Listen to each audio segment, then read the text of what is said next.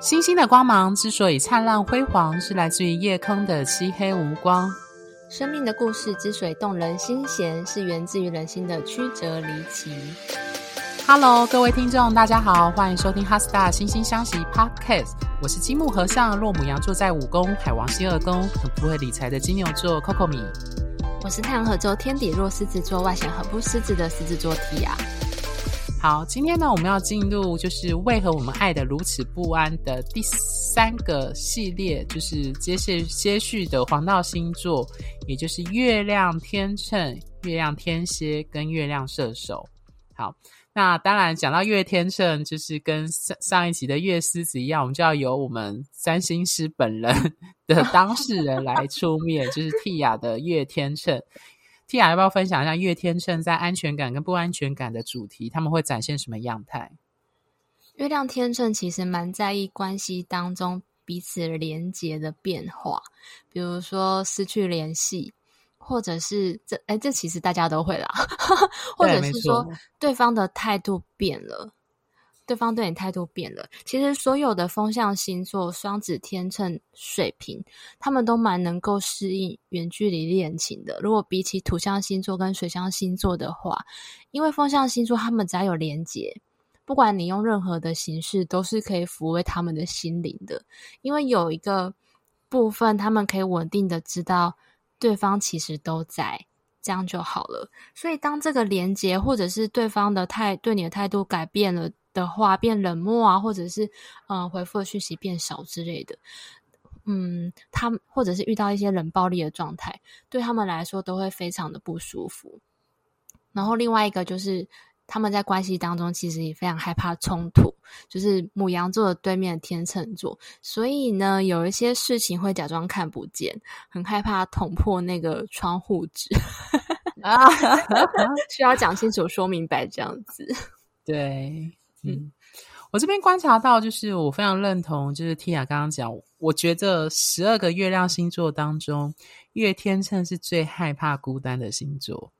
这样讲好了，的确每个人都需要人的陪伴，没有错。但是我说的月天秤害怕孤单，是他们害怕失去跟跟其他人的连结。那个连结不是代表说你一定要整天待在他身旁同一个空间，而是说他害怕他意识到他只有孤身一人。当他在私人生活的时候，只有他一个人，所以我观察到月天秤有个特质哦，他们要么不是属于那一种呃无缝接轨，也不能说无缝接轨，就是分手之后又有又有下一段恋情，要么就是说他会把原本伴侣的时间用很多朋友的关系来填满。如果他没有伴侣的话，对，所以他是一 个，所以我才会说他们害怕孤单是这个原因。就算有伴侣，也会也会铺满很多朋友。我自己的状态是这样，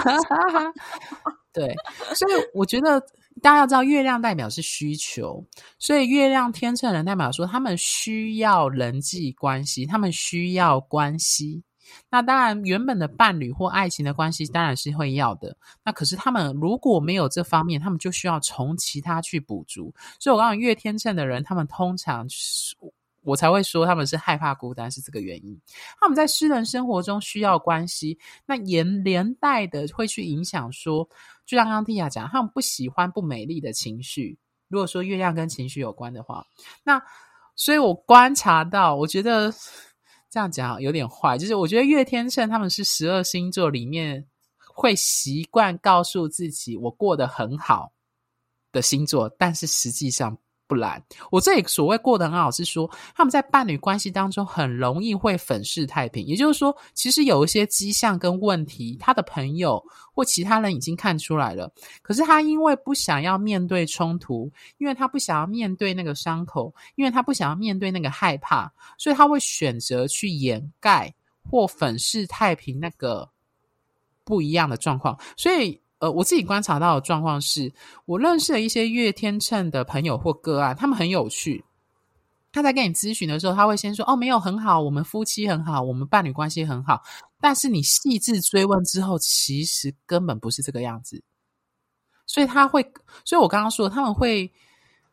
这算一种自我欺骗吗？他的自我欺骗跟双鱼座不一样。双鱼座自我欺骗是一种让自己活在一个梦幻当中的状况，但是天秤座的自我欺骗是一种他不想要面对不舒服跟丑陋的事实，所以他选择说：“我告诉你，我很好。”可实际上他不然。所以我会说，我遇到有一些月天秤，他们会那种，就是他明明受到。关系中的暴力，或者是各种类型的不舒服，他还是会选择说：“哦，没有，我们关系很好的那一种人。”对他们通常会是有这样的态度。嗯，所以我觉得月天秤的人，如果你跟他不熟，其实你很不容易看到他们的不安全感，以及他们因为关系当中的不安全感所展现出来的样态。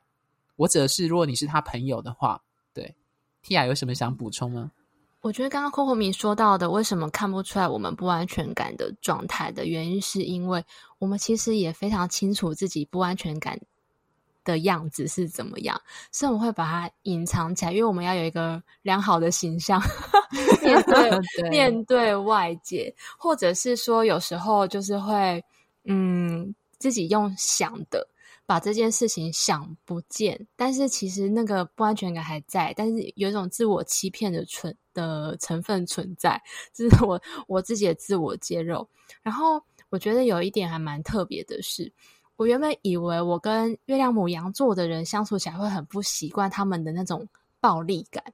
但是我后来发现，其实真正相处之后，反而会觉得，诶，月亮母羊座的人带给我。很勇敢，然后很有安全感的人，反而反而我在跟月亮天秤座的人相处的时候，会有一种不安全感乘以二的感觉。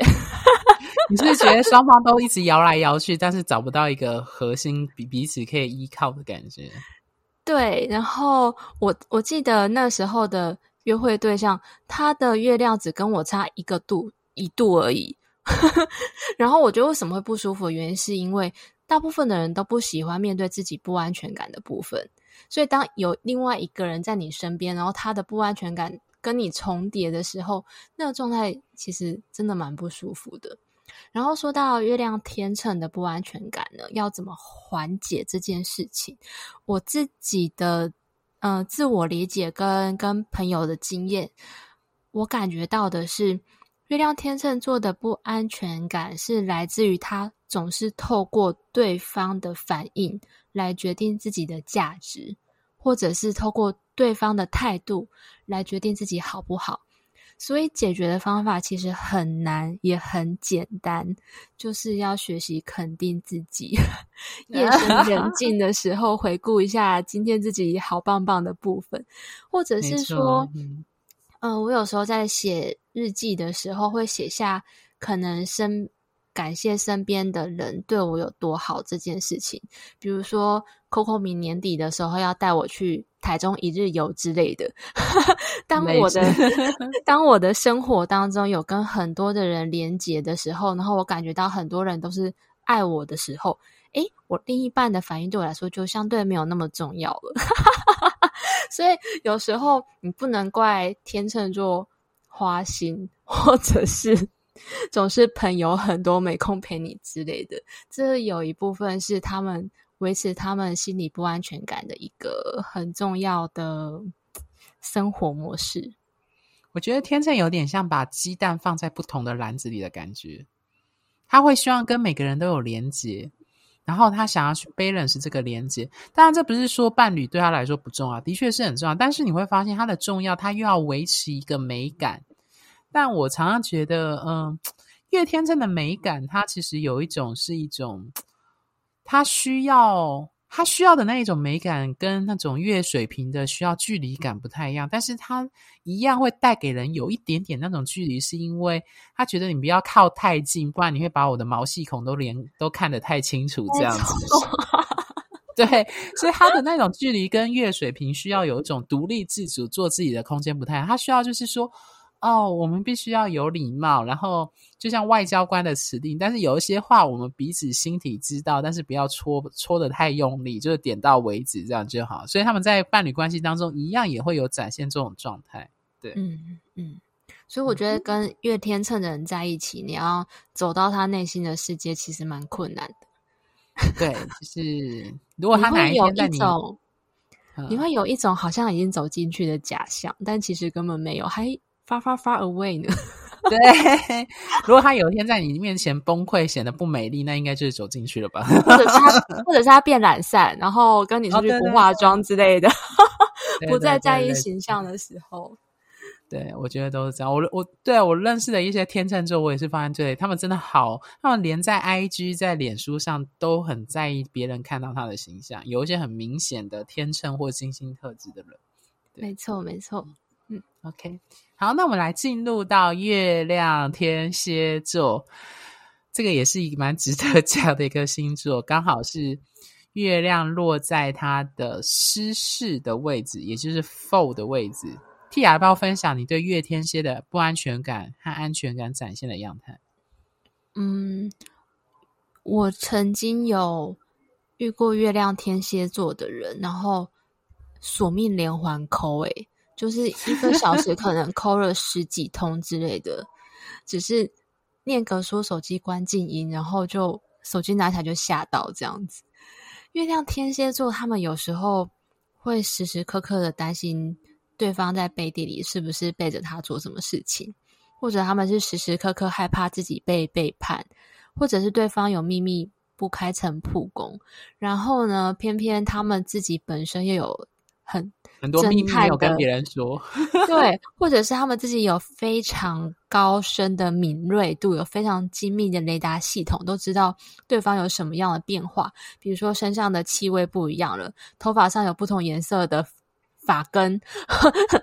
一丝头发都会被他们侦测到。我觉得那是因为他们其实是那种在爱情当中，如果确定了，就会死心塌地、全心投入、用心非常深。生死相许的那一种，所以他们很不容许被背叛这件事情。嗯，我自己身边有非常多，我用非常多是真的非常多，是月亮落天蝎的朋友，可是他们的太阳都在不同的星座，非常的有趣。所以我观察到很多月亮天蝎展现的不一样的样态。那我发现，其实我发现，不论呃，不论他的太阳星座是什么，或者他的命盘什么样的，我发现月天蝎都有一个共通特征。刚当然，刚刚 Tia 讲那个是最典型的月亮天蝎，比如在伴侣关系，比如说控制、挖掘秘密，不喜欢对方不坦诚不公，或是会要求某种程度的去刺探对方的隐私，或要求对方透露一些事情等等的。当然，这些是一些比较强烈、明显看得到的症状。但我想讲的是，我发现到所有我认识的月天蝎都有个共共同的特征，就是，嗯，大家知道月亮跟内在的世界有关。我发现月亮天蝎的人，他们通常有一个终身课题，就是他们会试图要去深入他内心最深处的底层，他才可以找到他的可能是安全感。或他情绪的来源，应该这样讲好了。月天蝎的人，他们的情绪往往有一种好像从深渊当中莫名连他自己都没有意识到的状态下浮出来。对，这是我观察到所有的月天蝎都有的症状，不论他是太阳狮子，还是他是太阳金牛，还是他是太阳射手，只要他是月亮天蝎，我会发现很有趣，他们在内心的那个情绪世界好像。有一个很深的一个海，那叫什么海沟吗？那个海沟好像连他们自己本人也很难去意识得到。但是在某一些关键时刻，你会发现有一些情绪，你跟他相处的时候，你会发现有些情绪是他平常没有的，或者是某一些资讯、某一些他的表达，他就莫名的从那个东西浮出来，会让你有点讶异。但是那个东西是从以前都没有看到，它是埋在里面的。所以回到天蝎座守护星冥王星代表的概念，以及天蝎座这个星座代表第八宫的概念，我觉得月天蝎的人，他们内心深处都有一个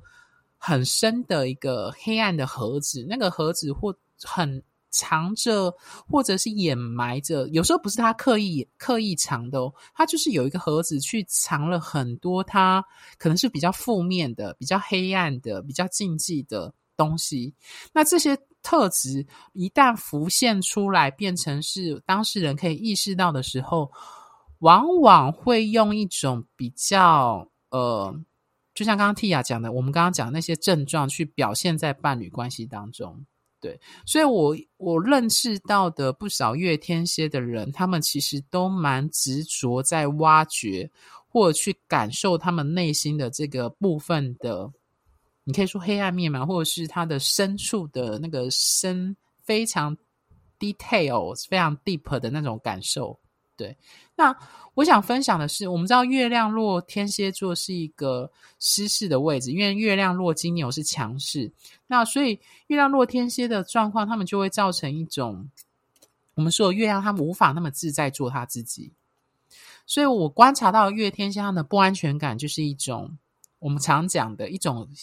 无法控制的状况，我们常说控制背后隐藏着恐惧，所以月天蝎的人，其中一个状况是，他们通常会用控制来去掩盖他的恐惧。那这可能是源自于，就是他们的家庭当中的主要照顾者，或是特别是母亲或祖母，可能是一个控制欲强的人。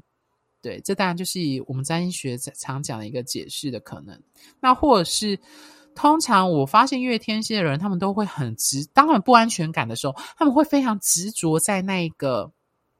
让他不安全感的事件或事物上，就算他是伤口也是一样，很有趣哦。就是明明这个伤口是造成他非常痛苦的原因，但是他反而会借由执着在这个伤口上去让他觉得他还活着，类似这样的感觉，所以。这这是一个蛮有趣的状态，但可能就是如果各位听众本身是月天蝎，或者是你伴侣是月天蝎，可能才会感受到他们这种比较深入的这样的特征。对，好，嗯、那关于如何抚平他们的不安全感，Tia 有什么建议吗？让他们觉得有安全感这件事。嗯我想先补充刚刚 Coco 米说到那个部分，就是月天蝎他们有时候除了童年的母亲或主要照顾者可能是比较有控制欲的以外，有一些我遇到的情况是小时候可能有被性侵过，所以有受到一些伤害，或者是有被家暴过的这些情形，所以这都会让他们在跟亲密关系接触者上面会有一个。很深的不安全感，或者是一种嗯，想要被紧紧的握住的那一种锁链的感觉。然后，像我有一个朋友，他们嗯、月亮天秤座的人，他们常常在伴侣关系当中会上演蛮多剧情，然后这个剧情其实背后的因素是为了要证明，不管发生什么事情，对方。要的都只有他一个。你讲是月亮天蝎吧？对，月亮天。我刚才讲什么？你刚讲月亮天秤，我帮你看物。我要谢谢。嗯，我要讲的是月亮天秤。所以说，嗯，在他们的可能很多爱情的剧情当中，就会有很多，比如说劈腿啊，或者是嗯，就是情绪勒索啊之类这些事情，或者是。嗯，我有一个朋友，他情况是，他真的跟他的伴侣在感情关系当中遇到生离死别这件事，就是他在手术室真的快死了，然后他的伴侣在病房外面哭说：“拜托老天，你一定要让让他留下来之类的。”所以他是最后这样才真的走走到正果上面，因为他终于确定对方无论如何要的都是他一个。都会爱着他，那他的这个不安全感就会被抚平。哦，你讲的真的是一个蛮激烈或比较 特殊的一个状况，要生离死别的，面临死亡的状况才能够确定。对对对，这个是在嗯，我觉得这是一个方式。另外一个方式讲到他们怎么缓解自己的不安全感，你就是真的要深入的深入到地狱，然后去把你的。八宫潜意识里面的垃圾挖出来说：“诶，他们到底是发生什么事情？然后，也许你可以在你现在的自己这个状况的角色下去，去安慰过去的那个自己，去给过去的那个自己爱。那当他被爱，他的伤口被稍微缓解之后，虽然你还是会感觉到他还是在那边，但是莫名其妙的，他已经有比较多力量了，因为他知道他不是自己一个人。”那或者是说来找我们，来找我们解忧信箱，让我们陪伴你，这也是一个方式。